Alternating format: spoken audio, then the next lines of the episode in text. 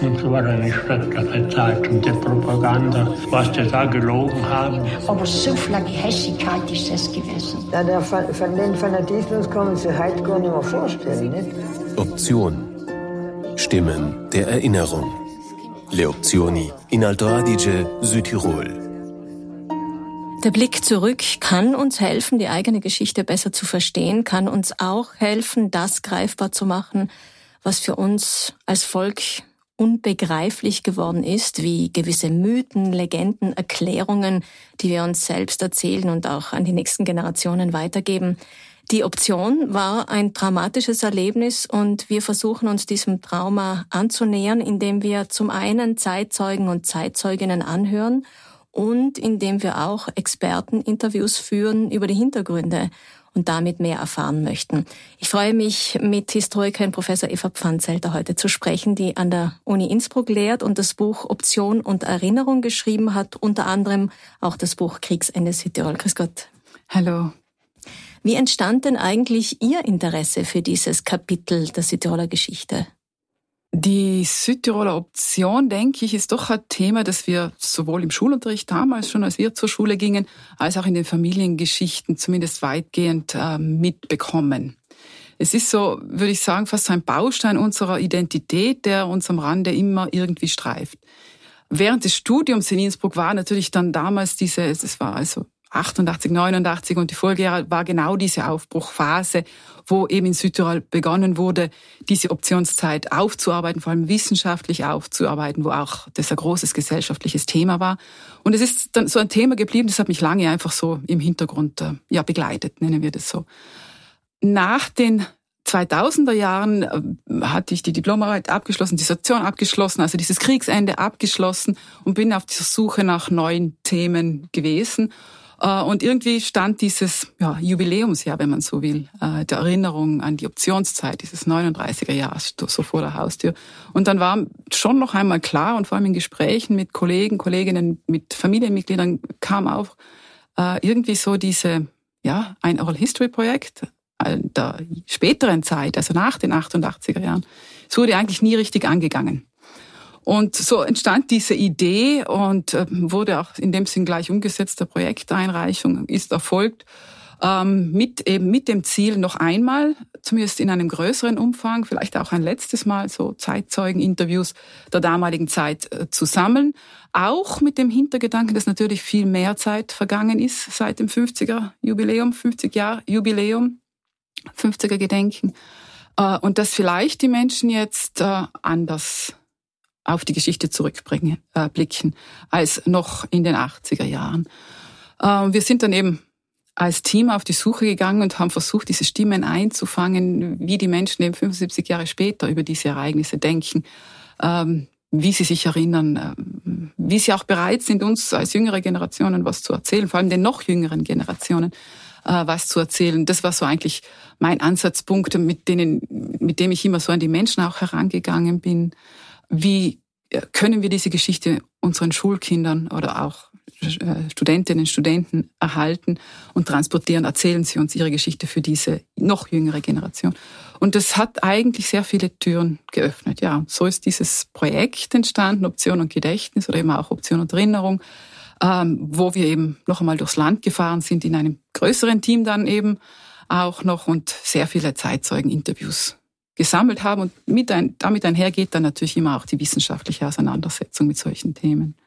Die wissenschaftliche Auseinandersetzung auf der einen Seite, das Theaterprojekt der Vereinigten Bühnen Bozen auf der anderen Seite, die ja nochmals einen ganz anderen Zugang eigentlich dem breiten Publikum damit geboten hat.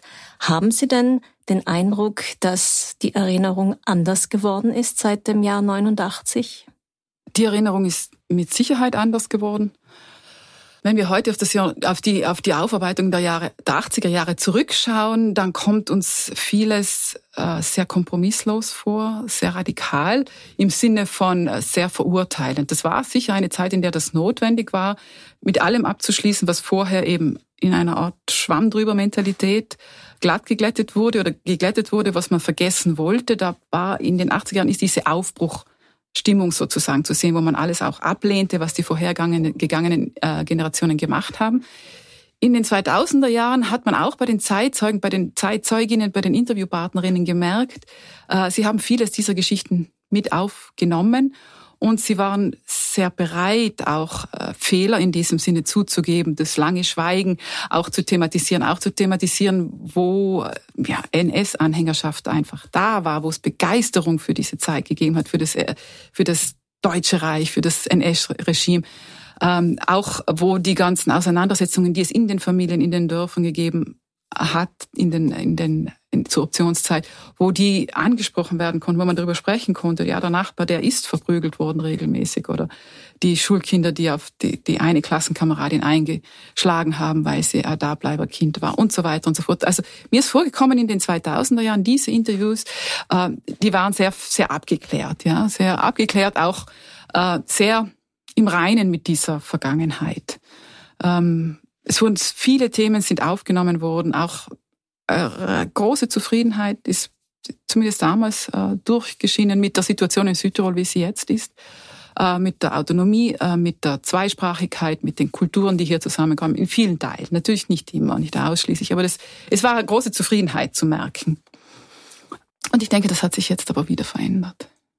Das hat sich jetzt wieder verändert ja. in den letzten fünf Jahren? Ja, ich glaube, die, wir haben damals, wir sind ja kurz vor dieser sogenannten Migrationskrise äh, haben wir unsere Interviews gemacht und die letzte Zeit, da waren schon sehr viele Migranten hier oder sind zu, durch Italien durch und durch Österreich durchgewandert. Äh, ähm, da haben wir es bei den letzten Interview oder bei den letzten Gesprächen, das die wir mit den äh, Zeitzeugen damals hatten, da war sehr viel, ja, wie soll man sagen, Eigenerkenntnis da, in dem Sinne, dass sie uns auch erzählt haben, wenn die Leute am Bahnhof in Bozen sind, da fällt mir ein, wie wir in Innsbruck am Bahnhof gestanden sein.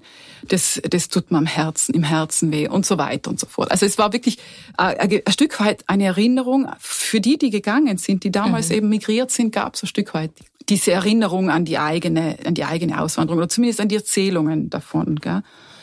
Ähm, wir haben jetzt äh, im Nachhinein noch, oder ich habe äh, ein Interviewprojekt in Nordtirol gehabt, beispielsweise in Kufstein hatten wir jetzt eines mit auch ähm, Bewohnerinnen, oder eigentlich den Kindern der Bewohner in der Südtiroler Siedlung. Und da ist dieses ähm, Verständnis nicht mehr da. Da sieht man also weitgehend eine große Trennung, Ablehnung von dessen so. Das hat nichts mit uns zu tun. Das hat, das ist auch nicht vergleichbar, wie es uns oder unseren Eltern gegangen ist. Das ist eine ganz andere Migrationsgeschichte. Also man sieht auch hier einen gewissen gesellschaftlichen Wandel. Damals, ähm, also 2014, 15, war das wirklich äh, berührend, wie viel, Einf wie viel Verständnis die alten Menschen für diese neu hinzugekommene Menschen hatten. Weil sie es selbst erlebt haben. Weil sie es auch was es heißt, irgendwo hinzukommen, mhm. wo man eigentlich nicht erwünscht ist, wie in den Südtirol-Siedlungen ja teilweise. Mhm. Das kann man ja sehr, sehr deutlich, sehr spürbar in den Zeitzeuginnen-Interviews hören. Gehen wir auf die Qualität der Zeit. Die Ideen, also die Option ist ja nur ein kleiner Ausschnitt dieser gewaltigen Zeit dieses Jahres 1922 bis, ich nehme es jetzt mal bis zum Kriegsende 45 die Ideen, die bereits im Vorfeld schon da waren, dieses Großdeutsche Reich, diese Abkehr von dieser kleinen Alpenrepublik Österreich, der man überhaupt keine Durchschlagkraft mehr zugestanden hat, die nationalsozialistischen Ideen, die generell da waren in Europa, nicht nur in Italien und in Deutschland. Und das hat mich auch verwundert will ich gar nicht sagen, aber doch ein bisschen erstaunt, dass es schon damals diese Ideen gab, dass man ganze Völker einfach umsiedeln kann. Die meisten hat man nicht gefragt. Die Südtiroler hat man vor die Wahl gestellt und damit hat man etwas geschaffen, was zum Beispiel diese 20 Jahre Faschismus ja nicht geschafft hatten, dass das Volk zuerst als Einheit sich gegen den Faschismus gewehrt hat und dann durch diese Wahl, durch diese scheinbare Freiheit, diese Entscheidung treffen zu können, hat es das zerrissen. Ist das, das der einzige Fall, wo, äh, wo die Wahl freigestellt wurde oder gab es auch andere Beispiele?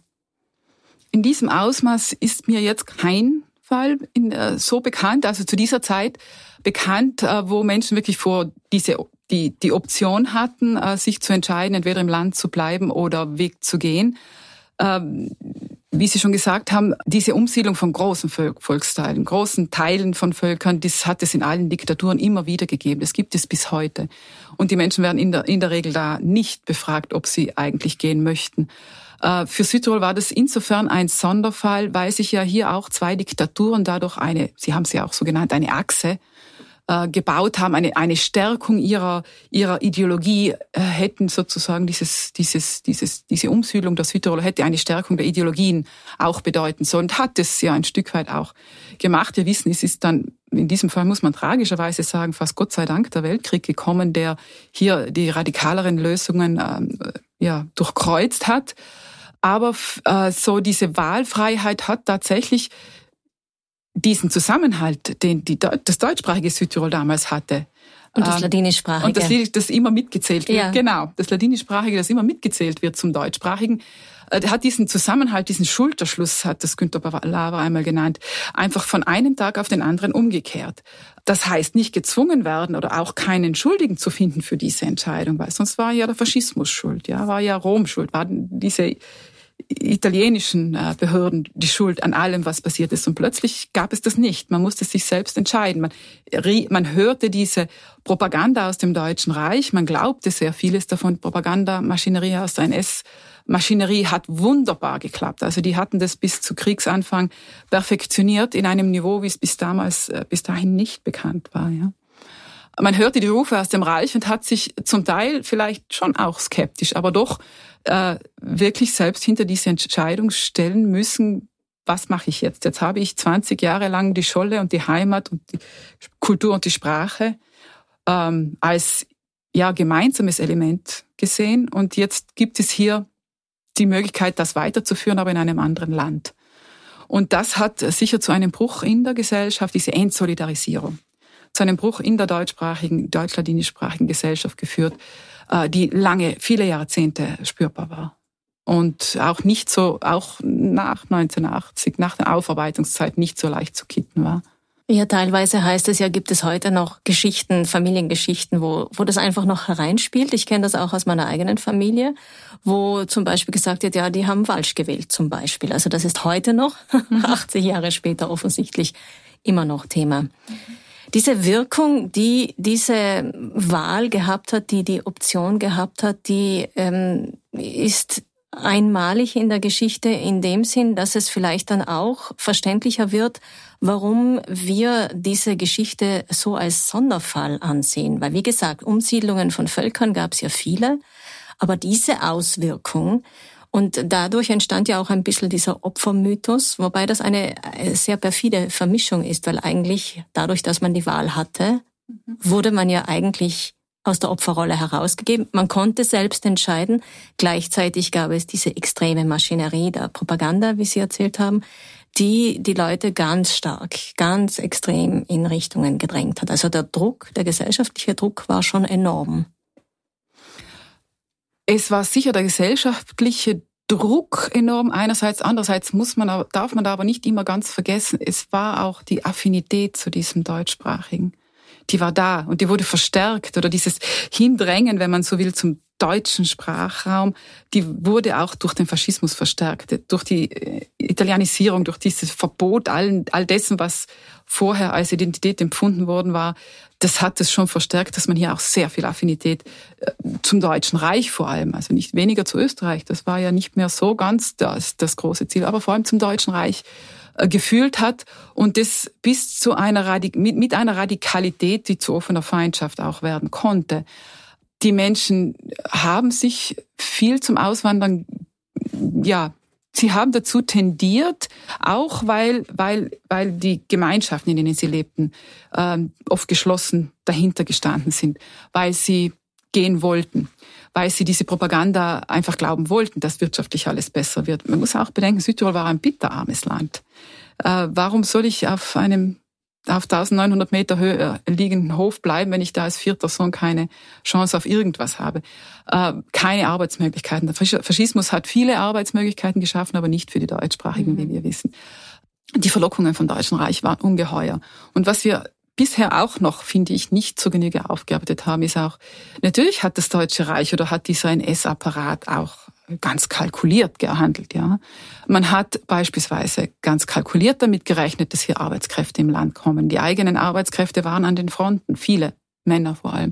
Man hat kalkuliert damit, dass hier natürlich Menschenmaterial, sprich Männer, wieder für die, für die Fronteinsätze herkommt. Man hat äh, stark damit gerechnet, dass man für die Industrie in Deutschland, in Österreich, die auch, auch, auch die Rüstungsindustrie aufgebaut wurde, Menschen hatte. Also hier war schon ein ganz starker wirtschaftlicher Faktor hinter diesen ideologischen, äh, hochgehaltenen ähm, äh, Parolen zu finden. Und ähm, die Menschen in Südtirol, die haben das vielleicht nicht alles geglaubt, aber es waren halt einfach, die Perspektive hat man sich im Deutschen Reich sicher besser, also die Perspektive für die Zukunft war sicher besser als, als in Südtirol hier. Äh, vor allem mit diesem Drohgespensten oder Drohgespinsten, dass dann alles wirklich italienisiert werden würde oder die Menschen gar nach Sizilien ausgesiedelt werden würden und so weiter und so fort. Die Realität in, in Österreich freilich sah ganz anders aus. Ja. Mhm. Das war, äh, die Realität war die jeder Migrationsgeschichte, wie wir sie kennen, eben in, bei den Südtirolerinnen, Südtiroler vielfach der Fall. Sie kommen nach Innsbruck, alle müssen zuerst einmal nach Innsbruck, kommen an den Bahnhof, die Männer werden ausgesiedelt, werden gemustert und müssen an die Front. Äh, die Frauen müssen in dieses Hotel Victoria die ganzen Formalien erledigen, manchmal die Männer auch natürlich. Und das Erste, was passiert, und das haben uns sehr viele Zeitzeuginnen Zeuginnen vor allem auch erzählt. Sie müssen eine medizinische Untersuchung über sich ergehen lassen. Und das hat bedeutet, alle in einem Raum, alle splitternackt ausziehen. Und das war, wenn man sich das vorstellt, kulturell, also es war, das hat man grundsätzlich nicht mhm. gemacht mhm. und schon gar nicht vor den fast erwachsenen Kindern und neben anderen Frauen. Äh, das waren sicher Schockerlebnisse, auch so emotionale Schockerlebnisse. Man kommt in die Stadt, man kriegt Essensbon und wenn die Menschen dann, keine Ahnung, in eine Siedlung oder die waren ja noch nicht, nicht fertig gebaut, nicht? aber wenn sie in eine Wohnung kamen oder zum Beispiel ins Lager in der Nähe da von Reichenau gab es ein Lager für die Südtirolerinnen, dann fing natürlich ganz die normale Migrationsgeschichte, wenn man so will, der Migrationsalltag an. Äh, sie wurden ausgegrenzt, sie haben untereinander zu streiten gehabt, sie haben äh, Schwierigkeiten gehabt. Äh, viele sind ja, die, die ersten gegangen sind, hatten ja hier nichts, die hatten dort nichts, äh, mussten sich um Arbeit kümmern, weil äh, als Arbeitsloser bekam man auch keine Wohnung in einer Südtiroler Siedlung, der musste man auch zahlen natürlich. Und, und, und, und. Die Kinder mussten in die Schule gehen, wurden dort gehänselt, die haben das in der Sprache gleich gemerkt. Die Kinder haben sich dann versucht, schnell anzupassen. Das war auch familiär, waren das schwierige äh, Geschichten, eigentlich, wie man so sagt, schöne, typische Migrationsgeschichten. Mhm. Ja. Natürlich zu einer anderen Zeit, wo es wenig Möglichkeit gab, dem zu entfliehen. Aber die Realität, äh, das dann wieder zurück in die Heimat zu kommunizieren, war dann auch schwierig. Nicht? Und wir haben eben auch so Zeitzeugen, die uns erzählt haben, wir haben dann ausgemacht mit der Mutter, wenn ich eine Postkarte schreibe und das linke Eck oben umbiege, dann kommt's raus, aber wenn's rechts im untere Eck umgebogen ist, dann kommt's nicht, dann ist es furchtbar, weil schreiben trauten sie sich das oft nicht. Also es war schon auch klar, dass sie da ein Stück weit ins Ungewisse gehen. Ähm, aber die Verlockungen oder eben auch diese Versprechungen waren, man sah sich da die bessere Zukunft. Bevor wir jetzt äh, über die Auswirkungen sprechen, würde ich gerne an den Anfang nochmal zurückgehen. Ähm, ist ein bisschen hängen geblieben, dass viele gehen wollten, viele wollten auch nicht gehen. Das ist ja genauso stark da gewesen. Und natürlich hat das Ganze mit der Unterdrückung des Faschismus zu tun. Die Südtiroler hofften ja ständig, das war ja auch so ein, gängiges Wort, dass sie heim ins Reich geholt wurden. Aber Adolf Hitler hat eigentlich ziemlich bald und ziemlich klar gemacht, dass er mit Mussolini ein wichtiges Bündnis hat, dass er nicht für die Südtiroler äh, aufs Spiel setzen möchte. Und deswegen war das eigentlich für ihn immer ein Problem, das Südtirol-Problem eben. Wann gab es denn die ersten Anzeichen, dass man das so lösen möchte mit dieser Option? Hitler hat ja schon in seinem Mein Kampf, in dem äh, schönen Buch, hat er einen ganz dicken Teil, ein Kapitel geschrieben zu diesem Südtirol-Problem. Jetzt hat er noch eine Sonderschrift gegeben, auch zum Südtirol-Problem. Das war Mitte der 1920er Jahre. In beiden führt er weit aus, äh, er möchte dieses kleine Südtirol-Problem wegen ein paar hunderttausend Deutscher, so hat er es genannt, seine Freundschaft und seine Achse mit Rom nicht aufs Spiel setzen. Mit dieser Ansicht, die er eigentlich konsequent vertreten hat, ist er auch bei seinen eigenen Landsleuten, also auch bei den NS-Mitregierenden, ähm, wenn man so will, äh, nicht auf viel Freundschaft gestoßen. Also das wollten sehr viele im Deutschen Reich und vor allem auch dann in Österreich nach dem Anschluss so nicht hinnehmen. Und viele haben sich gedacht, es ist ein politisches Kalkül, er wird seine Meinung ändern. Tatsächlich gibt es schon in den 30er Jahren, nachdem Hitler in Deutschland an die Macht kommt, äh, erste Anzeichen. Aus Rom werden so Signale gesendet, wie wäre es, wenn wir denn das Problem, wenn wir schon so eine große Freundschaft haben, äh, durch eine Aussiedlung der damals noch Renitententeils der Bevölkerung. Also es war hier nicht von einer Gesamtumsiedlung die Rede oder von einer Ausweisung die Rede, sondern vom Renitententeil, also diejenigen, die sich gar nicht fügen wollen, wenn man so will. Ähm, und es hat dann auch Antworten gegeben, so man könnte solche Sachen überlegen. Wir haben 900.000 Baltendeutsche hier verlegt und das haben wir da gemacht mit so vielen äh, anderen Deutschen. Also es gab hier so, das waren mehr so Gedankenspiele. Tatsächlich aufgekommen ist, man hat es bis heute da nicht 100, 100 Prozent äh, eruieren können. Tatsächlich aufgekommen sind die ersten konkreten Hinweise, dass das eine Lösung, dass das eine Lösung sein könnte, sind erst in, nach dem Anschluss. Als also wirklich sozusagen Deutschland am Brenner stand. Nach dem Anschluss Österreichs. Nach dem Anschluss Österreichs 1938, mhm. also als wirklich sozusagen der, der Deutschland am Brenner stand und die beiden Diktaturen Nachbarn waren, da schien sich das als, als, als ähm, eine, Not, eine Notwendigkeit, dieses, dieses Problem einfach zu beseitigen. Ähm, das heißt, Tatsächlich Hinweise davon gibt es 38, aber nur vage und schließlich 39, also im Frühjahr 39, besser gesagt dann im Juni 1939, wo quasi in einer ganz kurzen Sitzung die Vertreter ähm, Italiens und Deutschlands unter einer, ja, in einer Sitzung in Berlin unter äh, Himmler in einer zweistündigen Sitzung beschließen, wir machen das jetzt so. Wir siedeln die Südtiroler um. Äh, in der NS-Vorstellung war das gedacht, die ganzen Südtirol, also wir nehmen das ganze deutsche Gut, äh, also die Menschenmasse aus Südtirol raus und wir können die brauchen im Reich, auch in den neuen Gebieten, die wir erobern. Und in der italienischen Vorstellung war man aber immer noch zu dem Zeitpunkt eher auf dem Standpunkt, ja, die, die deutschen Staatsbürger, es hat sehr viele deutsche Staatsbürger gegeben in Südtirol immer noch, also, also Reichsdeutsche, hat man die damals genau geheißen. hat man sie mhm. genannt. So an die 10.000. Äh, da, die wollte man unbedingt loswerden, weil die auch immer so als die Infiltreure von, von feindlichem Gedankengut oder NS-Gedankengut gesehen wurden.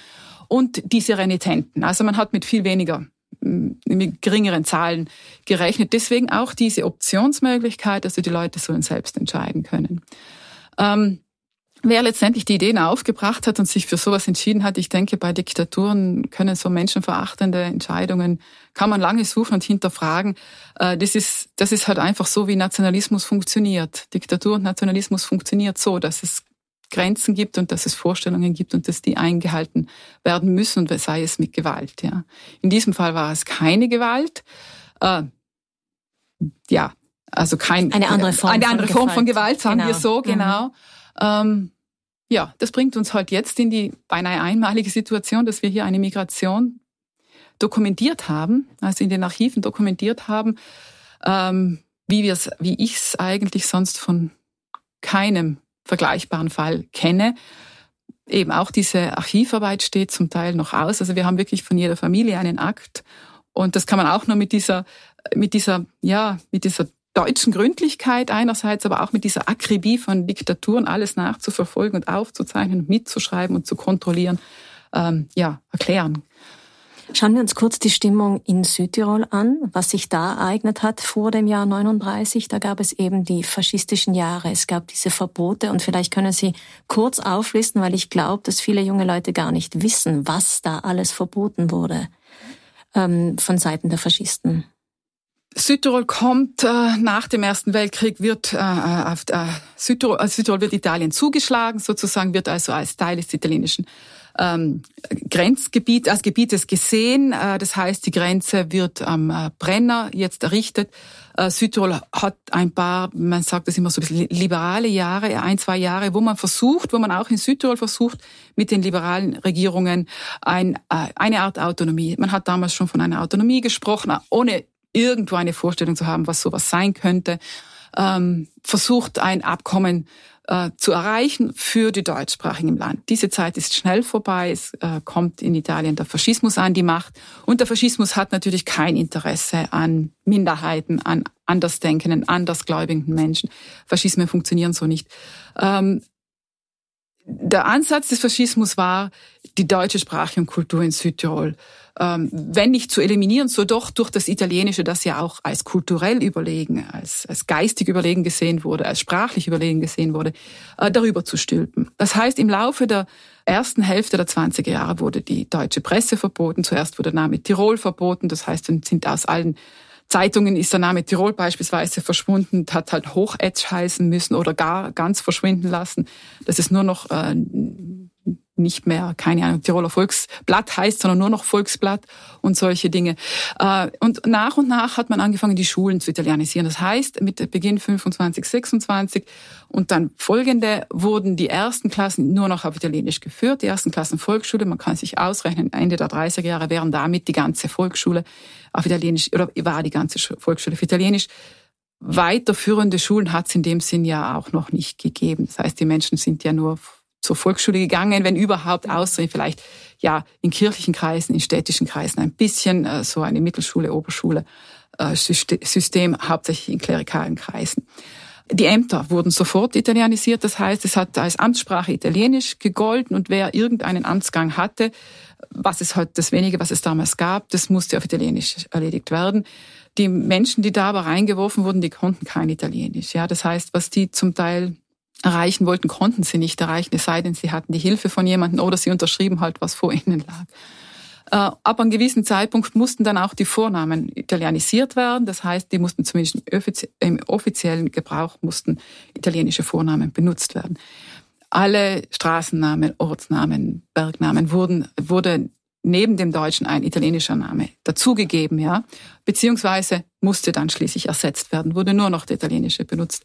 Schließlich wurde also im Grunde im öffentlichen Leben der Gebrauch der deutschen Sprache, vor allem auch das Ausüben der deutschen Kultur, verboten mehr oder weniger. Das heißt, die Trachtengruppen fallen weg, die Blasmusik, nein, die wurden nicht verboten, Blasmusikkapellen, aber die mussten halt dann gewisse Lieder spielen, die, äh, die's, die dem Faschismus ähm, ja, passten, also die dem gerecht kamen. Ähm, es wurden, Trachten wurden verboten, weil sie als Symbol dieses Deutschtums, des, des, des Altentums gesehen wurden. Also überhaupt die Stutzen, die Weißen wurden zum Symbol dessen, was, was man eigentlich nicht mehr wollte, wobei man hier auch ganz schnell vergessen hat, dass diese Trachten eigentlich auch nicht äh, ein Alltagskleid in, in, in, in, in den Bergen und in Südtirol war, aber das war halt so eines dieser äh, Dinge. Ja, genau, das Singen von deutschen Liedern wurde verboten. Das wurden dann alles auch so diese Geheimcodes, mit denen sich die, die Südtirolerinnen und Südtiroler dann im Privaten äh, aufgefangen haben. Ja, sie haben äh, versucht, im Privaten zumindest sich auf der, sei es Alben zu treffen und Lieder zu singen. Mhm. Ähm, ja, man hat in den Stuben dann halt äh, natürlich deutsche Lieder gesungen und auch einmal, die, auch einmal eine Tracht angezogen oder so. Weil generell eigentlich die gesamte kulturelle Unterhaltung wurde verboten. Ja, also die die, die man kannte. Die italienischsprachige wurde importiert, es wurde eine neue Art von Kultur sozusagen zugelassen. Äh, was ganz natürlich eine schwierige Situation war für, für Schüler die, oder, oder Kinder, äh, die hatten diese Verlockungen dieser, dieser modernen italienischen Kultur, wenn man so will, die da kommt mit Balilla und Schulausspeisung und Unterhaltung und Sport. Äh, das war ihnen ein Stück weit verboten. Es sei denn, sie nahmen an dieser neuen Kultur teil. Und dann hatten sie mit dieser Diskrepanz umzugehen. Zu Hause äh, war das absolut verböhnt. Und in der Schule konnten sie dadurch aber teilnehmen. Oder sie konnten auch dadurch endlich ein Essen, ein normales bekommen und eine Schuluniform. All solche Dinge. Also hier, die, diese Kindergeneration wurde hier sicher auch weit auseinandergerissen. Ähm, zwischen diesen Kulturen, wo es eigentlich nur noch Extreme gegeben hat. Mich hat das sehr betroffen. In Ihrem Buch Option und Gedächtnis schreiben Sie, dass es auch äh, einen sozialen Unterschied gab, ob Menschen sich arrangieren konnten, ob sie relativ ähm, gut situiert waren und sich mit den faschistischen Machthabern einigen konnten oder ob sie gar nichts hatten und die sind sozusagen dann auch durch diesen faschistischen Rost gefallen. Die konnten sich nicht gut anpassen, nicht gut arrangieren. Also es gab auch diese Seite, die, finde ich, in der Geschichtsschreibung immer zu kurz kommt eigentlich. Ja, natürlich hat die Option auch eine ganz starke soziale Komponente. Das ist jetzt vielleicht ein bisschen simplifiziert auch dargestellt, wie wir es im Buch gemacht haben. In dem Sinn, es gab da ganz vieles, vieles, was auch noch dazwischen war, ja. Äh, besonders die ärmeren Schichten hätten Chancen gehabt im, im, im Faschismus ähm, durch die durch die Unterstützung des faschistischen Staates, des italienischen Staates, äh, hier irgendwas zu bekommen. Aber gerade die wollten das meistens nicht annehmen. Wer sich ganz schwer tat, war das bäuerliche Milieu. Ja, das war ein ganz anderes Umfeld. Hier auch ähm, zu profitieren vielleicht von diesen faschistischen ähm, ja, Förderungen oder, oder Hilfen, die es gegeben hätte, mhm. theoretisch sagen wir. In den Städten fiel es wahrscheinlich leichter, vor allem in Bozen, da hat man sich versucht zu arrangieren, hat sich neu orientiert. Äh, eben diese, diese etwas, sagen wir, etwas wohlhabenderen Schichten haben sich versucht zu arrangieren, ihre Märkte umzuorientieren Richtung Süden. Die waren ja alle auf das Habsburgerreich Richtung Norden ausgerichtet, man ehemaliges Habsburgerreich. Hier hat man versucht, ein Stück weit sich umzuorientieren, eben Exporte nach Italien auch zu arrangieren. Das hat jeder normale Südtiroler nicht gehabt. Wir vergessen immer noch einmal, Südtirol war ein bitterarmes Land. Äh, es gab kaum Arbeitsmöglichkeiten. Es war ein von Hand in den Mund Leben. Mhm. Und nur wenige konnten Geschäfte machen. Und nur wenige konnten Geschäfte. Jetzt haben wir diese Generation an jungen, äh, jugendlichen Kindern, die eine italienische Schulausbildung bekommen. Und gleichzeitig kommt jetzt dieses Großdeutsche daher, das auch die Jugend eigentlich sehr in Beschlag genommen hat. Das sind jetzt Jugendliche, die gar nicht so gut eigentlich Deutsch können, zumindest nicht Hochdeutsch, weil sie es gar nicht in der Schule gelernt haben gleichzeitig aber diesen inneren Widerstand haben gegen den Faschismus, weil er ihnen alles verbietet, was irgendwie äh, ihre Identität ausmacht. Und das bereitet doch auch ein bisschen den Boden jetzt für diesen Nationalsozialismus. Das ist ein sehr fruchtbarer Boden, der hier gedeiht oder der hier gemacht wird. Äh, eben das schöne Bild, das Sie jetzt auch genannt haben. Man, die Jugend hat sich nach einem deutschen Reich gesehnt, dessen Sprache und Kultur sie eigentlich nicht verstanden hat. Ja, das war ein, ein Deutschland, eine deutsche Sprache, eine deutsche Kultur, die nicht südtirolerisch war, wenn man jetzt das so nennen will. Doch war alles besser als das, als das, was jetzt der Faschismus hier als Alternative bieten wollte, weil der Faschismus ging einher mit, mit allem Städtischen, mit allem ähm, Negativ, mit diesem Italienischen, mit Verboten, mit, mit Militarismus auch. Ja das konnte die Südtiroler Jugend äh, so ein Stück weit auch gar nicht aufnehmen. Man muss sich diese, diese, dieses Aufwachsen in dieser Bipolarität, die elterliche Welt und die Schulwelt, die da, die auch gar nicht gewünscht ist, vorstellen. Und, die, und hinzu kommt diese Perspektivlosigkeit. Was mache ich als junger Südtiroler in den 30er Jahren? Ohne Ausbildung, ohne, ohne Arbeit, ohne Chancen auf, auf, auf eine Ausbildung, auf eine Arbeit, ohne Schule. Das kommt noch hinzu. Ähm, ja, da sind diese, diese Ideen von ein Reich, ein Volk, ein Führer auf sehr fruchtbaren Boden gestoßen. Sie haben ja auch immer diesen, diesen Nebeneffekt gehabt von die, dieses nationalistische Element. Ähm, alles Deutsche ist gut und alles andere und ganz besonders in Südtirol war das das Italienische ist schlecht. Also auch diese Bipolarität, die konnte man hier auch ausleben und nicht umsonst haben sich da in den 1930er Jahren eben sehr viele Jugendgruppen vor allem gebildet zunächst unterschiedlicher Ausrichtung, äh, die sich aber dann ganz schnell nach der Machtergreifung 1933 in Deutschland zusammengeschlossen haben zum bekannten völkischen Kampfring Südtirols. Äh, und das war eindeutig ein auf die NS-Ideologie ausgerichtetes Parteiprogramm, wenn man so will, was, dass diese Gruppe sich, dem die, sich diese Gruppe verschrieben hat. Getragen stark von der Jugend. Getragen stark von der Jugend interessanterweise auch teilweise von anderen Schichten. Also auch der Klerus hat ein Stück weit das am Anfang zumindest mitgetragen, auch diese Gemeinsamkeit, als gemeinsam als Volk aufzutreten. Wir wissen auch in den 30er Jahren hat der Faschismus wieder ein bisschen nachgelassen mit den Restriktionen, weil man gesehen hat, es funktioniert alles nicht so, wie man wollte. Diese forcierte Italianisierung und dann hat man auch andere Schauplätze gehabt, Abyssinien und so weiter. Auch hat zunehmend eine Annäherung einfach stattgefunden zwischen Hitler und Mussolini. Auch insofern wollte man nicht noch restriktiver äh, hier in Südtirol vorgehen. Ähm, und und der, der Gegenpol, der hier im Land entstand, war schon eine, eine, eine größere Gruppe. Jugendliche, aber auch, es, eben auch der Klerus hat sich ein Stück weit damit identifizieren können. Bis dann eben in, in, im Laufe der 30er Jahre ähm, vor allem von klerikaler Seite hier immer äh, offener auf die Diskrepanzen im Deutschen Reich, auf die Verfolgung von Kranken, Schwachen, Alten.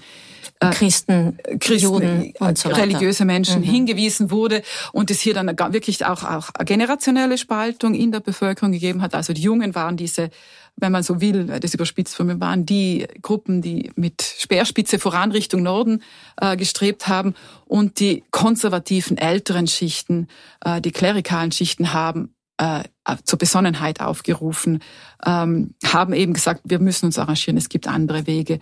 Und da sind eben dann auch diese typischen Stereotype, wenn man so will, entstanden. Die reichen Bonzen bleiben in Italien, nicht? Und das wurde halt als diese klerikalen Gruppen, also die, die, auch die etwas besser gestellten Gruppen, die städtischen Gruppen wurden als diese Bonzen äh, auch ja angeschwärzt, äh, ja ausgerichtet, stereotypisiert, um um hier auch ein innerhalb der dieses kontaminierten Begriffs Volksgemeinschaft äh, eine Gemeinsamkeit in, der, in, diesen, in dieser Bewegung zu haben. Und das, das heißt, war sehr erfolgreich. Und innerhalb dieser Bewegung gab es dann einfach diese soziale Ausrichtung, mhm. die ganz stark getrennt hat. Zudem gab es eben, Sie haben es ja erwähnt, den Abyssinienkrieg, wo ja doch mhm. viele Südtiroler auch eingezogen worden sind und mitgekämpft haben.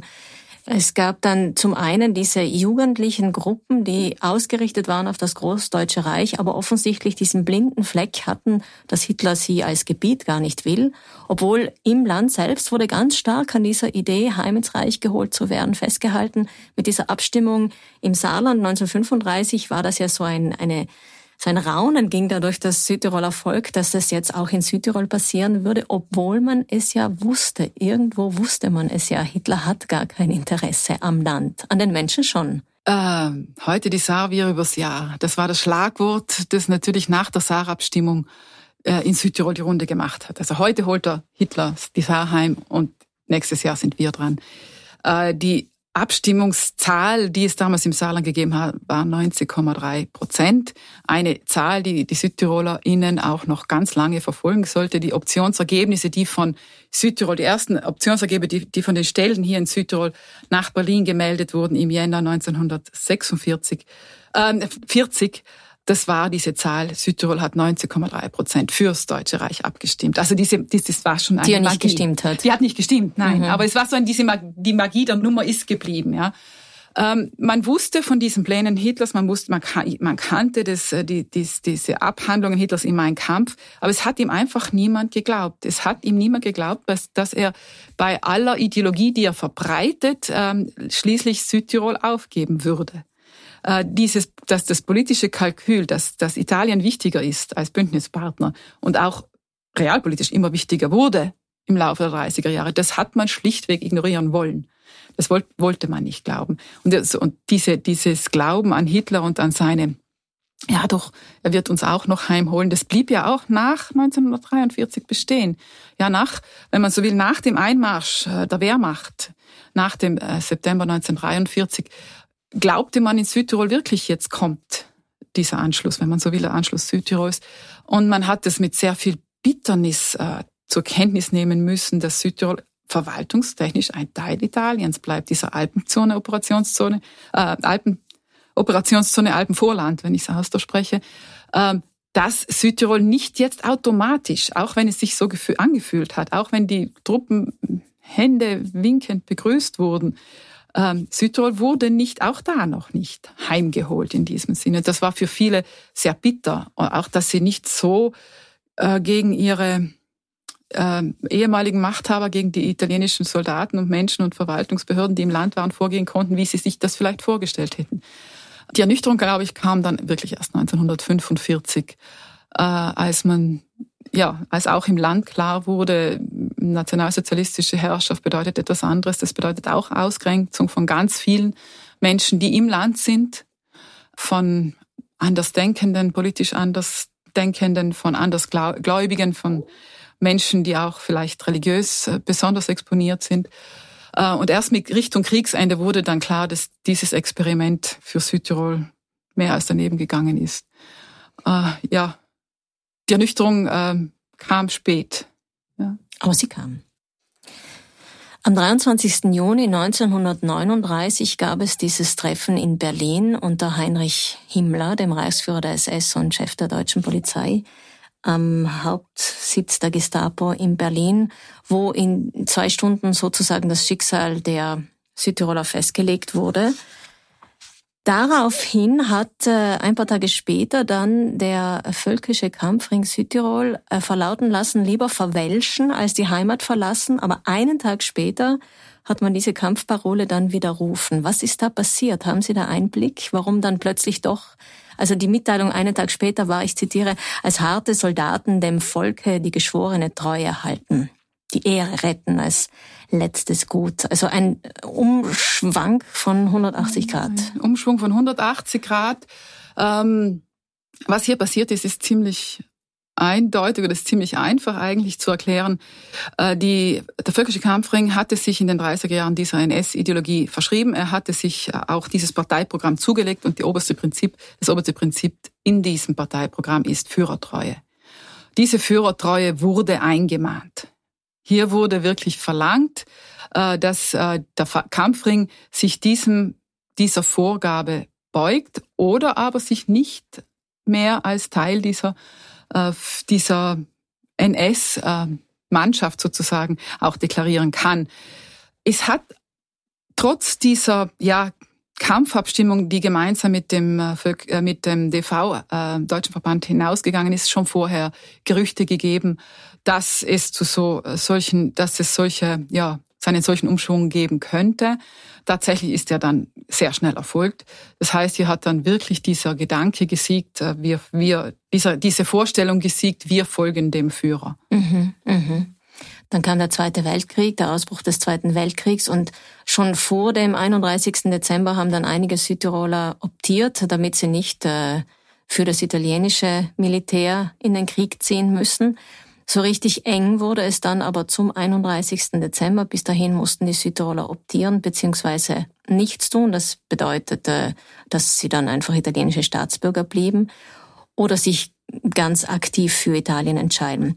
Die Propagandamaschine lief auf Höchsttouren. Es gab diese sizilianische Legende, ich kenne die aus, auch aus meiner Familie, dass gesagt wurde, wenn man sich nicht für die deutsche Kultur entscheiden möchte, dann muss man auswandern. Man muss auf jeden Fall auswandern, entweder nach Norden oder nach Süden. Das war eine Legende. Das war ein Gerücht, die sizilianische Legende war ein Gerücht. Vermut, wir vermuten heute sogar, dass es in Berlin gestreut wurde, äh, weil man nach, äh, eben nach diesem Umschwung des VKS äh, vermutet hat, es werden nicht sehr viele Südtiroler oder nicht so viele, wie es letztendlich waren, äh, für die Auswanderung stimmen, also optieren. Äh, es gab auch immer wieder so diese, diese Anfragen, was können wir tun, dass mehr Menschen gehen, dass noch mehr Menschen gehen. Im Sommer kam dann diese sizilianische Legende auf, eben wer nicht, wer nicht nach Deutschland geht, muss nach Sizilien, deswegen ja auch sizilianische Legende. Es hat dann eine Abordnung ähm, versucht bei Mussolini Anfang September 1939 ein Gespräch zu bekommen. Das Gespräch wurde genehmigt, um genau eben auch diese Frage zu klären, was passiert mit denen, die im Land bleiben. Äh, das Gespräch wurde genehmigt, es, fand aber nicht statt. Das heißt, die Delegation war in Rom, äh, hat aber keinen Termin sozusagen bei Mussolini bekommen und ist wieder unverrichteter Dinge nach Hause gefahren. Das hat natürlich die Gerüchte geschürt. Äh, dass, das, dass diese sizilianische Legende wahr sei. Äh, tatsächlich war zu diesem Zeitpunkt noch gar nichts ausgemacht. Äh, also es hat noch keine Abkommen gegeben. Es hat eben dieses Juni-Abkommen gegeben, aber es hat noch im Grunde keine Formalitäten, keine Modalitäten waren vereinbart. Was wir allerdings wissen, bereits im September 1939, also bevor noch die Optionsabkommen unterschrieben waren, haben, wie Sie erwähnt haben, junge Männer, ähm, die im italienischen Militärdienst waren, konnten durch den Verzicht auf äh, die, die italienische Staatsbürgerschaft beziehungsweise eben damit die frühe Option, äh, den Wechsel ins Deutsche Reich ähm, äh, schon optieren, wenn man so will. Mit diesem Verzicht auf die italienische Staatsbürgerschaft ging natürlich eben bittererweise das einher, dass sie tatsächlich dann nach Deutschland kamen und in die Wehrmacht eingezogen wurden. Das hatten sich viele so auch nicht überlegt zunächst einmal. Äh, Tatsache ist aber auch, dass diese Option der jungen Männer viele Familien nachgezogen hat. Ja, wenn jetzt die Burschen schon ins Deutsche Reich gingen, äh, dann gingen die Familien auch noch eher nach. Die Optionsabkommen selbst wurden erst Ende Oktober 1939 unterzeichnet. Es waren mehrere, 22. Oktober und so und folgende. Es waren mehrere Abkommen, aber nur ein paar davon sind publik gemacht worden. Was beispielsweise nicht an die Öffentlichkeit gelangte, war dieser ähm, ja, Transfer äh, von Vermögen. Das heißt, ähm, in, in, in, den, in der Propaganda hieß es, euer gesamtes Vermögen könnt, könnt ihr mitnehmen, also schreibt's jeden Baum, jeden, jeden Strauch, jeden Koffer auf, den ihr besitzt. Es wird alles mitgenommen und genauso vergütet. In den Abkommen tatsächlich ist ein äh, Tausendstel sollte vergütet werden. Das heißt, man weiß ja gar nicht, wie das finanziell ausgesehen hätte. Hätte das jemals, wäre das jemals durchgeführt worden, alles. Und vor allem hätte das der italienische Staat dem deutschen Staat ausgezahlt. Das heißt, der Staat hat profitiert und die Leute haben dann, wie gesagt, nur, noch von dem nur einen Bruchteil bekommen. Ähm, ja, Wir wissen aber auch nicht, wie viel, wie viel es geworden wäre, weil es, die Option wurde ja Gott ja. sei Dank nicht bis zum Ende durchgeführt. Aber das war auch eines dieser Propagandamomente, wenn man so will. Man hat ihnen versprochen, es geht alles. Und das eben, man hat das Blaue vom Himmel versprochen. Ich genau. habe gehört zum Beispiel auch, dass man den Leuten im Gröntal zum Beispiel versprochen hat, dass sie auch die Berge, die gleichen Berge, die Berge, Berge auch noch mitnehmen können. So ja, quasi. genau. Eine Frage Und, noch zur sizilianischen Legende. Mhm. Ähm, ich habe nämlich gehört äh, in meinem privaten Rechercheumfeld, dass es sehr wohl Strafversetzungen gegeben hat mhm. von Südtirolern, mhm. schon vor 39 und dass die vielleicht auch ein bisschen für diese sizilianische Legende herhalten mussten. Südtiroler waren auf Lipari, mhm. manche sind nach Capri gekommen. Wie hängt denn das zusammen? weiß ich jetzt nicht, ob das so bestimmend war, das unter Umständen. Also es wurden vor 1939 gab es Strafversetzungen, vor allem zum Beispiel von Katakombenschullehrerinnen äh, oder Lehrern, die Deutsch sprachen, die den Kindern ein bisschen Deutsch beibringen wollten. Da gab es eben ein paar ganz prominente Fälle. Sie haben es erwähnt, auf Lipari oder nach Capri. Da wurden ähm, Menschen versetzt und wirklich strafversetzt und mussten sozusagen hier im Exil leben. Äh, und die Menschen oder diese Erzählungen, die waren natürlich immer wie ein Schreckgespenst ähm, vorhanden. Inwieweit die jetzt als sozusagen ja Nährboden für die sizilianische Legende gegolten haben, das glaube ich eigentlich weniger. Aber es war einfach dieses Italien, dieses andere Italien, das da im Süden war, das war das Schreckgespenst. Ob das jetzt Sizilien gewesen wäre oder Sardinien oder, oder keine Ahnung, Rom, äh, das war dann auch schon egal. Aber es wurde so stark abgelehnt, diese Erzählungen von den Menschen, die da im Exil waren, waren sicher ein Negativbeispiel. Ja. Interessanterweise haben viele Leute geglaubt, was man ihnen versprochen hat. Wir haben das vorhin angesprochen mit den Bergen, die man sogar mitnehmen könnte. Beziehungsweise gab es ja die Idee, dass man ganz Südtirol geschlossen irgendwo anders ansiedeln könnte, zum Beispiel auf der Krim-Halbinsel oder zumindest ein Exempel äh, statuieren, indem man St. Ulrich als geschlossene Gemeinde verpflanzt und die gesamte ladinische Gemeinschaft dieser, dieses Dorfes irgendwo ansiedelt. Das alles weiß man mittlerweile, ist ja nicht so passiert. Aber für die Menschen selbst, und das äh, hört man sehr stark in den Interviews mit den Zeitzeugen und Zeitzeuginnen, war dieses Jahr 39 oder vielleicht auch nur das zweite Halbjahr, also als dann das Abkommen effektiv, als man optieren konnte, eine Katastrophe. Das halb, nicht nur das Halbjahr muss ich vorstellen, am Ende Oktober wird das unterzeichnet und das wird nicht wie ursprünglich geplant beschlossen, die Leute sollen bis Ende 1942 wählen können, sondern innerhalb von zwei Monaten. Das heißt, es war das ganze Jahr schon unsicher, es hat dieser Krieg begonnen. Es stand einerseits zwar Österreich jetzt, war angeschlossen, also man gab diese Hoffnung im Norden, aber innerhalb von zwei Monaten musste man sich jetzt entscheiden, was zu tun ist. Absolute Ausnahmesituation, psychologisch, emotional, absolute Ausnahmesituation. Es sind sicher viele Entscheidungen getroffen wurden, die äh, bei Reflexion nie so getroffen worden wären. Es gab eben diese furchtbaren Auseinandersetzungen in den Dorfgemeinschaften, auch in den Familien, ähm, wo jeder alles besser zu wissen glaubte im ersten Moment. Und es gab hier, hier sicher viele spontane Entscheidungen, die häufig äh, bereut wurden. Andererseits muss man sagen, hat dann die Umsetzung der Option ja ziemlich schnell gestockt im Jahr 1940. Da wurden zwar dann die ersten Familien abberufen, die haben ihren, ja, ihren Bescheid bekommen, wann sie da an den Bahnhöfen sein müssen. Wir kennen alle diese Propagandafotos mit den äh, jubelnden Menschen, wenn die Menschen da abfahren. Bahnhof Brixen beispielsweise auch. Das von der NS-Propaganda sehr schön inszeniert. Die ähm, Meister der Inszenierung? Ja, ja Meister der Inszenierung. Äh, für die meisten Menschen war das sicher nicht mit Musikkapelle und, und, und weißen Stutzen und Fahnen, sondern es war einfach ein Abschiednehmen in eine ungewisse Zukunft.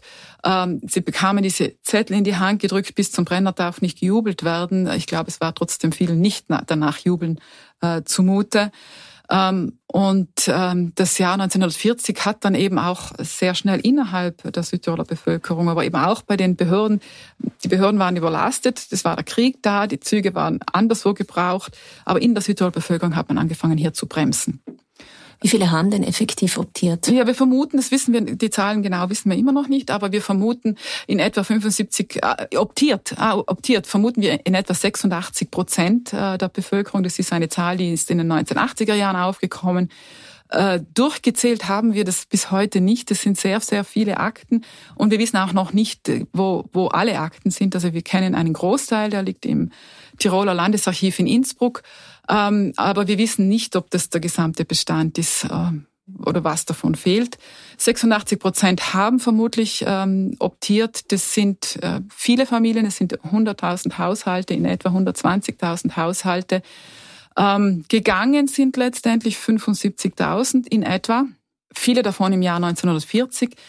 Äh, Im Jahr 41, 42 konnte dann kaum noch das Soll, also das, das was erfüllt hat werden müssen, erfüllt werden. Also die, man hat, konnte kaum noch die Menschen zusammenbringen, die man musste quasi so also die Vorgaben, die es Ja, gab, die Vorgaben erfüllen. zu Mhm. erfüllen, war, war kaum noch möglich. Und ab 43 ist es dann Gott sei Dank eigentlich ganz zum Stehen gekommen. Ja, der Großteil ging nach Tirol, Vorarlberg, Salzburg. Viele auch äh, ins Deutsche Reich, viele, einige auch ins Deutsche Reich, zugeteilt in verschiedenen äh, Gebieten. Und wie wir eben auch wissen, ein Teil ging, kam Böhmen in diese Gegend. Die sind aber zum Großteil nach, bei Kriegsende auch vertrieben worden wieder. Ne? Ein wichtiges Datum ist sicher der September 1943, als effektiv dann die Nazis in Italien, in Südtirol einmarschiert sind. Und das war ja, das haben wir vorhin auch schon besprochen, mit großen Hoffnungen verbunden, jetzt doch endlich auch als Gebiet heimgeholt zu werden in das Deutsche Reich. Ähm, dieser, dieser Einmarsch hat die Lage nochmal verschärft. Also die ganze Optionsgeschichte kam dadurch eigentlich nochmal hoch. Ja, vor allem deswegen jetzt. Wir haben 1939 die Option, dann ist das endlich um. Äh, Dann gibt es gewisse Auseinandersetzungen, die Menschen fangen an abzuwandern. In Südtirol wird die deutsche Volksgruppe eingerichtet, die Kinder können wieder in die deutsche Schule gehen, aber nur die, die für das Deutsche Reich optiert hatten natürlich.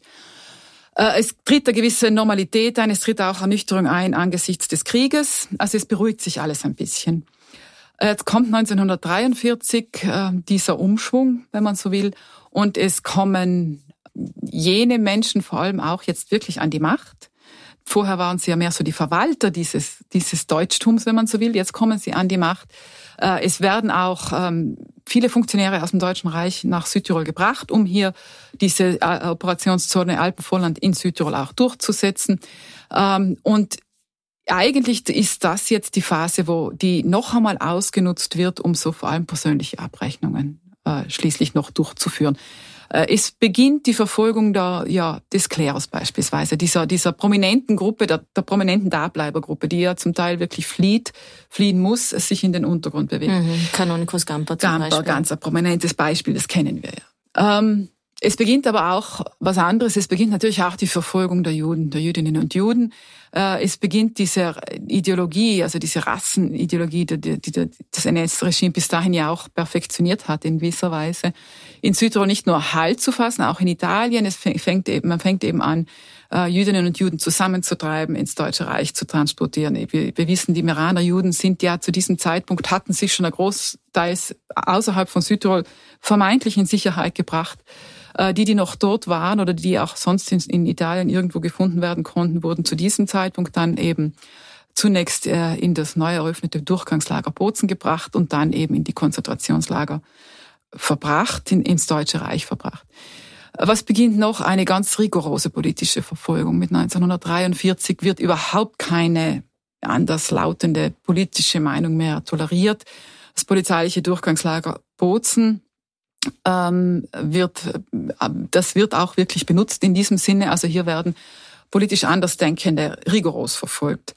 Und eben Aber auch was heißt das politisch Andersdenkende? Also der Faschismus war ja ein Bündnispartner. der Faschismus schon, aber es gab eben auch äh, eben beispielsweise diesen die, die, den Klerika, die klerikalen Vereine, also den deutschen Verein, Verband, die ja doch gemäßigtere Stimmen einbringen wollten. Mhm. Also solche Sachen konnte man nicht mehr tolerieren, wollte man nicht mehr tolerieren. Oder auch wenn jemand beispielsweise mh, äh, kommunistischen Ideen nachhing. Also das wurde ja aufs Schärfste auch vom Faschismus aufs Schärfste bekämpft. Gell? Wie war die Situation für die Dableiber dann?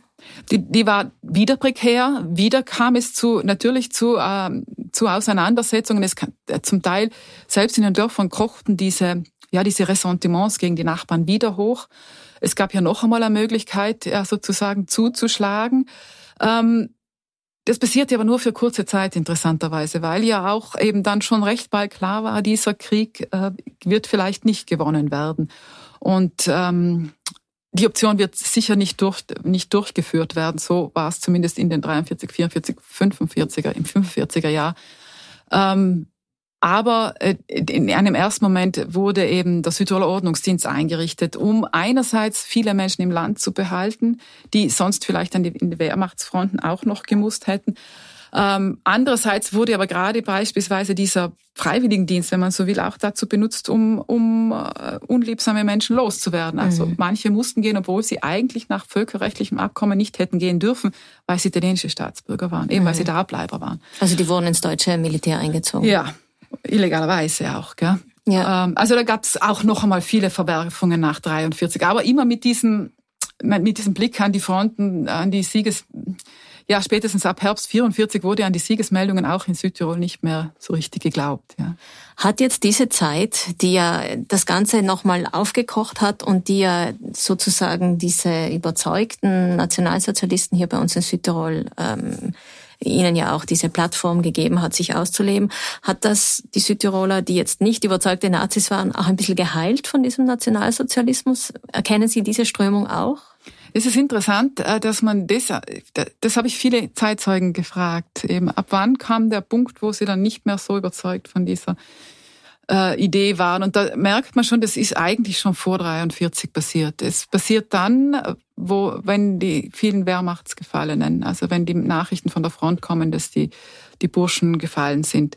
Ähm, es kommt auch von den Heim, also den Urlaubs, von den Soldaten selbst, die schon sehr früh anfangen zu erzählen, na, dieser Krieg kann nicht gewonnen werden.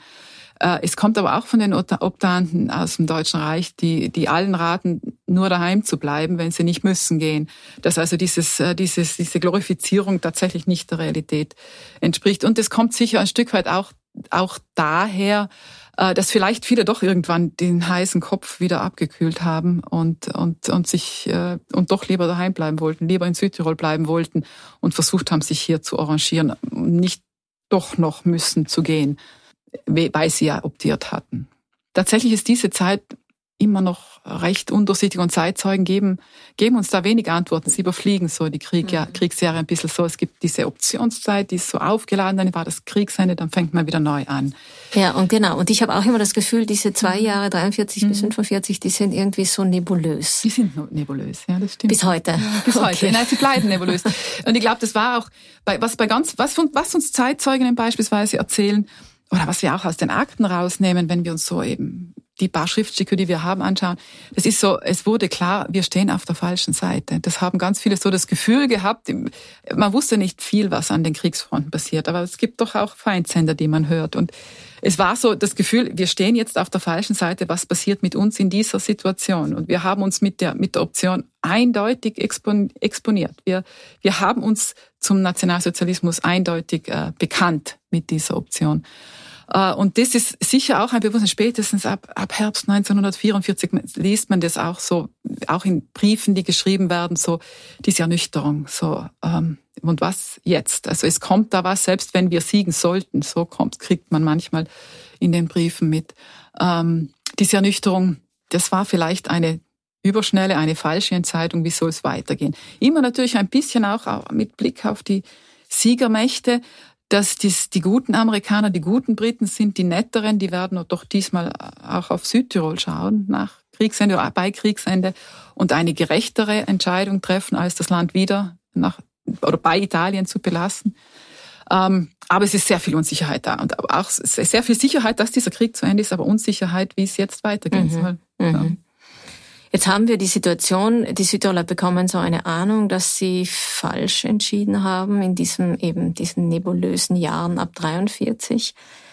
Und wir haben dann die Situation nach 45, dass wir unglaublich viele Südtiroler haben, die staatenlos sind, weil sie diese Entscheidung getroffen haben. Wann genau, glauben Sie, ist dieser Opfermythos dann entstanden? Ist das aus der Situation heraus, dass man jetzt mit den Folgen leben muss und staatenlos ist, was ja effektiv ein Riesenproblem ist für jeden Einzelnen ganz persönlich? Staatenlosigkeit ist vor allem in Krisenzeiten ist furchtbar. Man hat kein Anrecht auf irgendwelche Sozialleistungen, kein Anrecht auf einen Job, auf eine Wohnung. Also Staatenlosigkeit ist ganz schlimm. 1945 äh, äh, stehen die Südtiroler da mit diesen ganz vielen Optanten, Optantinnen, die keine Staatsbürgerschaft haben. Und es wird im Mai 1945 von den amerikanischen Behörden zwar gleich einmal klargestellt, sie sind ja Besatzungsmacht in Südtirol, klargestellt, ähm, das mit der Option müssen wir jetzt abwarten. Die Staatenlosigkeit ist dann relevant, wenn man wählt. Als Staatenloser darf man nicht wählen als Staatenlose. Äh, und die Amerikaner wollen als erstes einmal ja, hier ist eine Gleichheit aus. Äh, sie, sie kennen sich nicht aus, also sie, sie kennen sich schon aus, sie wissen ziemlich gut Bescheid, entgegen dessen, entgegen dem, was wir eigentlich gemeint haben. Die Amerikaner wissen ziemlich gut Bescheid und sie kommen ins Land als Besatzungsmacht und sagen, okay, es gibt eine politische Partei, die ist deutschsprachig, eine, die ist italienischsprachig, es gibt eine deutschsprachige Zeitung, es gibt eine italienischsprachige Zeitung. Es wird jeder Posten paritätisch besetzt. Also das fangen die Amerikaner mit so einer, aus der Notlage raus, mit so einer paritätischen Besetzung an eine Art Teilung der Gewalten und Kulturen, wenn man so will. Und sie wollen sich aber nicht mehr darin ein. Sie wollen das, sie wollen Frieden. Es geht dann im Herbst 1945 Richtung Wahlen. Auch Italien soll wählen, auch in Italien soll gewählt werden. Und spätestens, also eigentlich schon im Sommer 45, äh, setzt sich der italienische Staat oder die Regierung in Rom dafür ein, dass die Staatenlosen nicht wählen dürfen. Also die, die Rom startet aus Kalkül ah, oder? ja aus, mhm. aus Kalkül. Na, Rom startet wirklich zeitweise von der Prämisse: Wir führen die Option durch. Jetzt haben wir dieses Abkommen und die Südtiroler sollen immer noch gehen. Mhm. Krieg zu Ende, Nationalsozialismus zu aber Ende. Aber der Bündnispartner hat sich ja quasi in Luft aufgelöst. Es mag sein, aber das Abkommen ist da. Und da wird auch von den Alliierten sehr bald signalisiert, na, das wird sich vermutlich so nicht spielen. Dann will mhm. Italien zumindest bis in den Herbst hinein, eigentlich bis Weihnachten hinein, noch äh, damit spielen, dann sollen sie zumindest nicht wählen dürfen. Ja, als Staatenloser, welches Recht hat man denn? Mhm. Und da wird auch dann den politischen Seiten in Südtirol ganz, ganz vor Augen, ganz klar vor Augen geführt, das Wichtigste ist, dass die Menschen die, diese, die Staatsbürgerschaft wiedererlangen, beziehungsweise, dass wir auch ganz viele Menschen, wenn es geht, aus dem Ausland, äh, aus Deutschland, aus Österreich wieder zurückholen ins Land. Und es ist in dieser Phase, wo dieser Schulterschluss oder wo diese, wir vergessen jetzt alles, wir decken das zu, wir vergessen das, wir, wir sind ein Volk, wir, wir schließen uns wieder zusammen, wir müssen für ein gemeinsames Ziel kämpfen und das ist für unser Volk. Das heißt am Anfang eben weg von Italien natürlich, was sich sehr eben 46 Selbstbestimmung, ja. Selbstbestimmung äh, als utopisch herausstellt, nicht? Und dann natürlich als nächster Schritt die Autonomie vor Augen. Wir brauchen eine Autonomie, wir für uns. Und in dieser Phase, vielleicht am Anfang wirklich aus politischer Notwendigkeit geboren, entstehen diese Mythen, entsteht dieser Opfermythos, entstehen diese Mythen von äh, verge vergessen, alles, alles, alles ist passé, die Zeit ist vorbei. Nur eine Drogeln hat ja Silvius Maniago 1982 noch gesagt, wenn man mhm. denkt, viele Jahrzehnte später. Nicht dran rühren an dieser Phase, in dieser Zeit. Ähm, die kritischen Stimmen im Land wurden auch mundtot gemacht. Ja, es gibt ein paar wenige, die egal. Die kritischen Stimmen der Dableiber. Da, ja, oder auch die einfach gesagt haben: Schaut mal hin, was haben wir da getan? Was ist denn passiert? Wem ist denn Unrecht geschehen?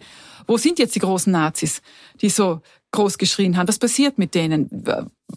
Die diese Geschichte auch ansprechen, wo die auch im, im Land diese einfach Aufarbeitung betreiben wollten, die wurden mundtot gemacht. Also eine Entnazifizierung ja. hat es nicht gegeben? Nein, hat es nicht gegeben. Das war, wenn man so will, das Glück äh, Südtirols. Äh, nachdem es nicht äh, bei Österreich oder Deutschland war, war keine Pflicht zur Entnazifizierung mhm. da. Es gab aber auch in ganz Italien keine Pflicht zur Entfaschisierung. Und das sehen wir ja bis heute, mhm. wie wir wissen. Mhm. Und in, in diesem Sinn, in Südtirol war die erste die Reflexreaktion politisch gemeinsam für irgendwas zu kämpfen. Zuerst Selbstbestimmung, Grube de Gasper-Abkommen, Autonomie. Aber im Zuge dessen sind halt die Menschen, die damals wirklich persönlich äh, angegriffen wurden, die, die persönlich unter dieser Option wahnsinnig gelitten haben, die, die da bleiben oder auch solche, die zurückgekommen sind danach. Die sind wirklich unter die Räder geraten. Ja? Also die haben, an die hat, wollte man sich lange nicht erinnern. Das waren die Volksverräter, Deserteure, Volksverräter. Ja, auf der anderen Seite heißt es ja, nur aufgrund der Dableiber haben die Optanten, die Rückoptierer dann wieder auch die Staatsbürgerschaft bekommen. Ist das, äh, das auch, das, auch nur ein Mythos, oder? Nein, das stimmt in dem Sinne, weil die Amerikaner hätten keine, also die Amerikaner haben eine deutschsprachige Partei im Mai 1945 ähm, genehmigt, aber die hätten an, an diesem an diesem Punkt nicht ehemalige NS-Funktionäre aufnehmen können. Tatsächlich waren in der Gründungsmannschaft, wenn man so will, der SVB waren auch ehemalige Optanten drinnen und bis Herbst 45 ganz viele. Äh, natürlich wurden in der Partei aufgenommen. Das war auch notwendig, weil es nicht genügend andere gegeben hätte.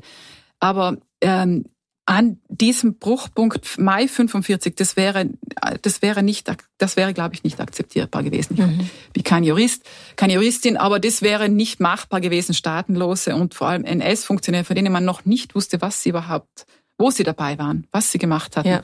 wo sie sich exponiert hatten, wo sie beteiligt waren. Ähm, das wäre gegangen. Und insofern stimmt, das, das stimmt dieses Mythos schon, dass die Dableiber ähm, hier auch dieses, dieses Zuschütten gemacht haben und alle mitnehmen und das, das Thema vorangetrieben haben. Also äh, bis hin eben zum, zu den Rückoptionsabkommen 48 und so weiter und so fort für die Sprachgruppen in Südtirol. Und da müssen wir ganz kurz das Kapitel aufmachen, dass ja in den 20er Jahren extrem viele Italiener zugewandert sind. Also das war ja ein Teil äh, der, der Politik des faschistischen Staates, dass man, wenn man schon nicht die Südtiroler italienisieren kann, dann will man sie zumindest unterwandern.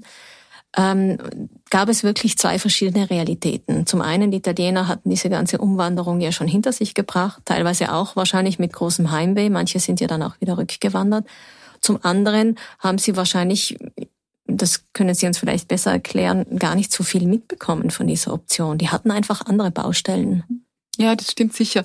Ähm, man muss hier von, von zwei Gruppen, glaube ich, muss man, da muss man zwei Gruppen unterscheiden bei den Zuwanderern, äh, Zuwandererinnen. Das sind einerseits diese Verwaltungsbeamten, die Podestar und die Gemeindediener und wer so gekommen ist oder Dienerinnen.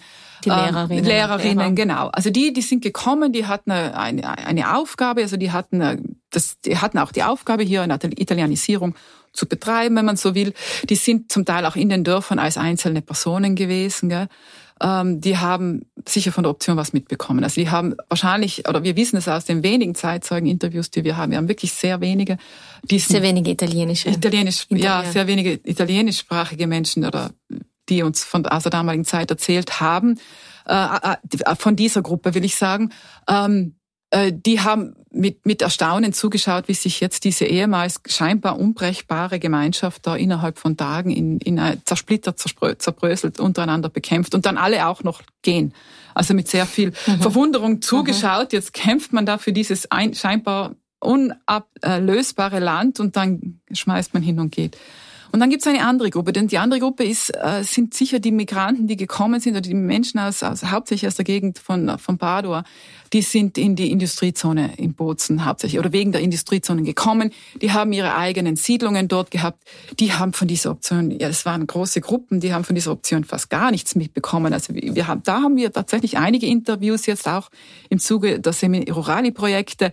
Äh, da hat man das Gefühl, man ist in einem wirklich anderen Land. Die haben von dieser Option, ja, dann sind die halt gegangen irgendwie so. Mhm. Die ganzen und es gab mehr Wohnungen für uns. Es gab mehr Wohnungen, es gab Platz ja. und es gab Aufsicht, Aussicht auf noch mehr Bauten, die gebaut werden hätten können. Äh, also die Welten waren komplett verschieden, ja. Und obwohl, man muss ja auch sagen, die Menschen, die in diese Morali-Siedlungen kamen, das waren ja auch bitterarme Menschen. Ja. Oft zwei, drei, vier und sechs Mal schon umgesiedelt, weil sie halt der Industrie nachgingen, um irgendwo eine Arbeit zu haben. Ähm, also es war sicher, es sind ganz andere Schicksale, die man hier auch äh, erzählen könnte oder nachverforschen, nacherforschen müsste.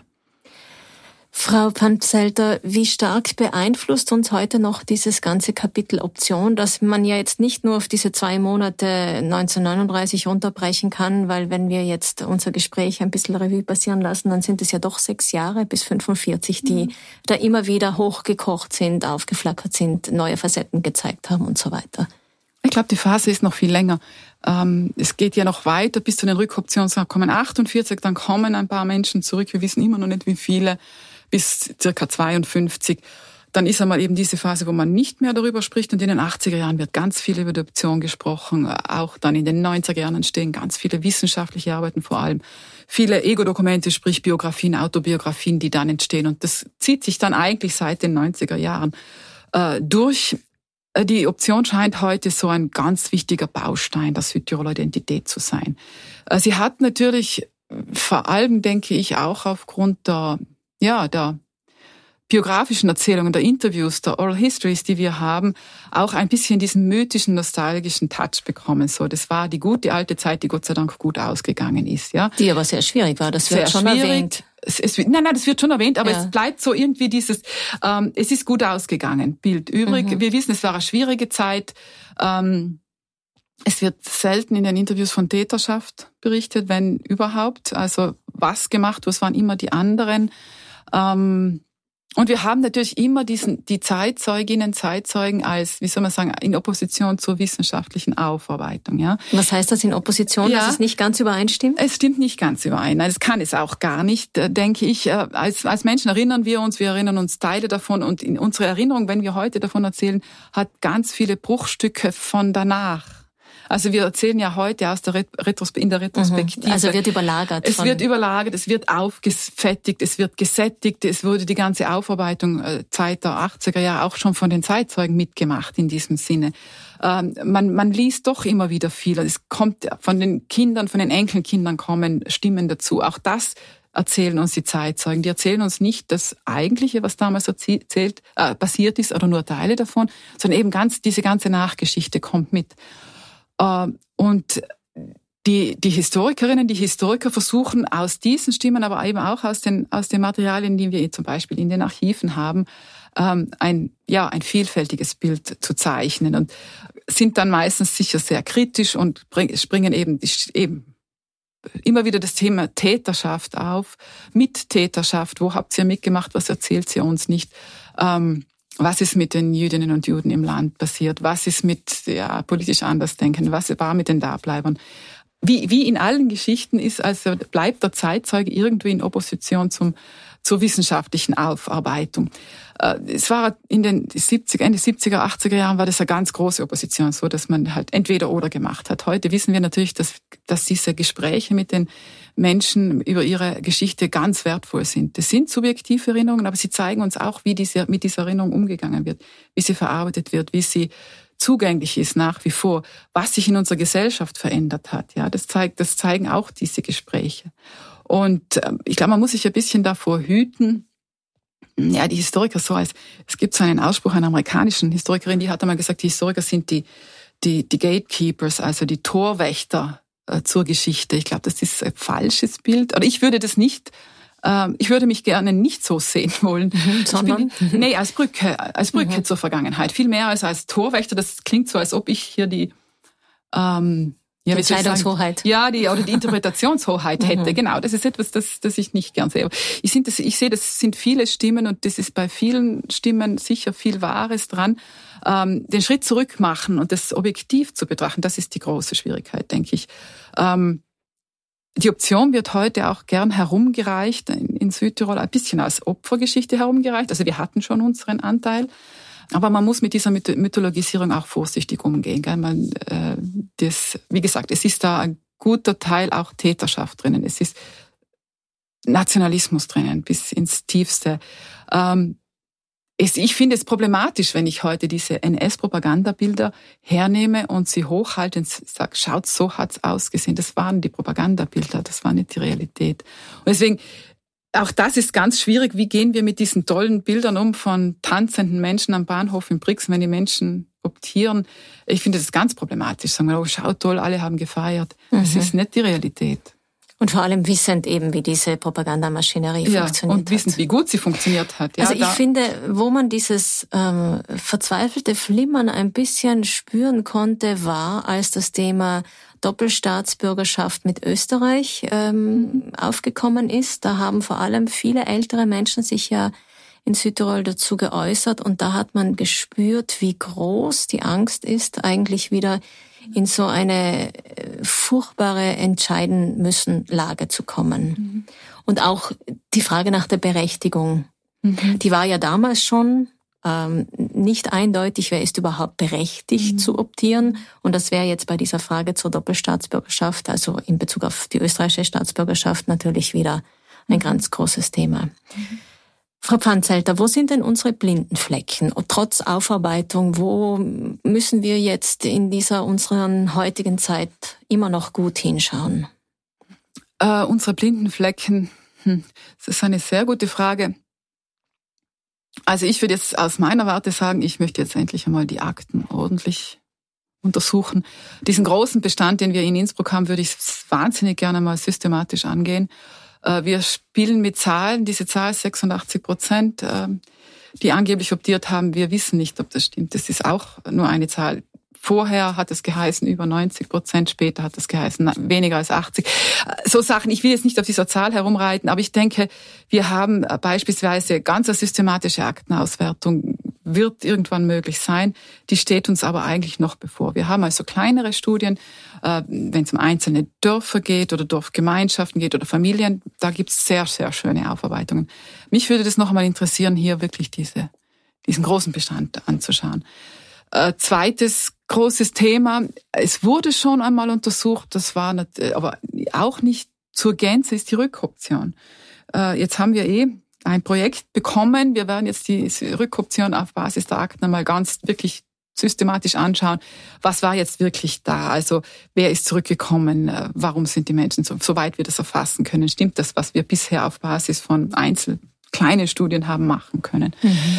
Ein weiteres großes Desiderat, das aber eben auch schon Stefan Lechner beispielsweise angegangen äh, ist, ist diese Gruppe der, ähm, der Schwachen, der der ähm, Verfolgten, also der älteren Menschen. Also ähm, die wurden ja zum Teil zum, zum Optieren wirklich gedrängt. Also die haben aufgrund dieser Überstellung der Älteren und Schwachen.